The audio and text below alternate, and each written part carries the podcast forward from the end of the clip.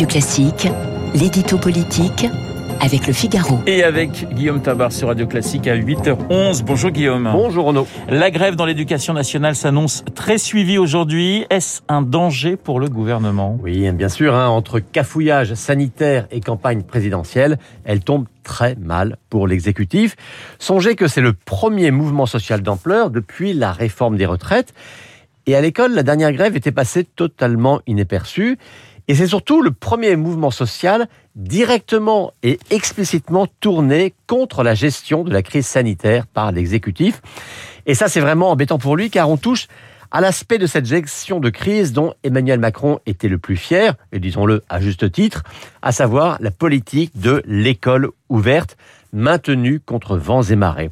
Ce fut un choix pertinent, et salutaire pour les élèves, mais tout s'est déréglé avec la mise en place du protocole sanitaire pour faire face aux variant Omicron et qui a conduit à ces queues interminables et dans le froid euh, de ces enfants contraints d'aller se faire tester une fois, deux fois, trois fois dans les pharmacies avant que Jean Cassex revienne remettre un minimum de bon sens.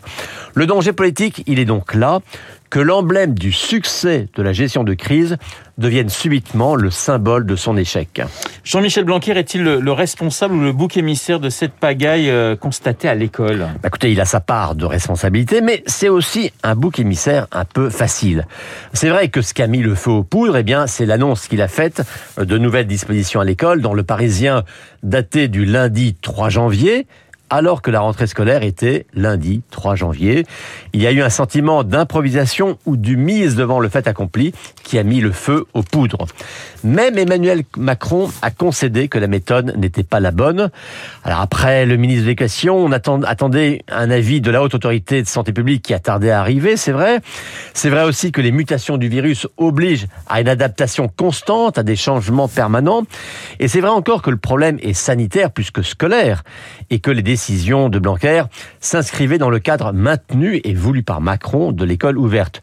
Donc oui, il y a un côté bouc émissaire facile, on l'a vu notamment en question d'actualité à l'Assemblée, mais savez, c'est aussi cela, la dure loi de la politique à laquelle lui aussi avait pris goût. Jean-Michel Blanquer est-il, Guillaume, fragilisé au, sein du gouvernement? Oui, hein, menacé, non, hein, personne n'imagine de remaniement, mais fragilisé incontestablement. Euh, ça fait un moment hein, qu'il s'est mis à dos les enseignants, mais ce fut parfois au nom de réformes nécessaires. Là, ce sont les parents d'élèves qui râlent alors qu'ils étaient jusqu'alors plutôt en soutien. Et c'est un paradoxe que Blanquer, il a quand même un vrai bilan à l'éducation nationale. Il a aussi battu un record de longévité rue de Grenelle, ce qui aurait dû asseoir son autorité. Eh bien, au bout de cinq ans, il semble pourtant usé et lassé.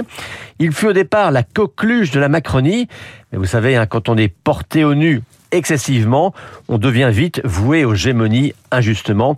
Ça aussi, c'est une autre loi de la politique que Blanquer découvre à son détriment. L'édito politique signé Guillaume Tabar.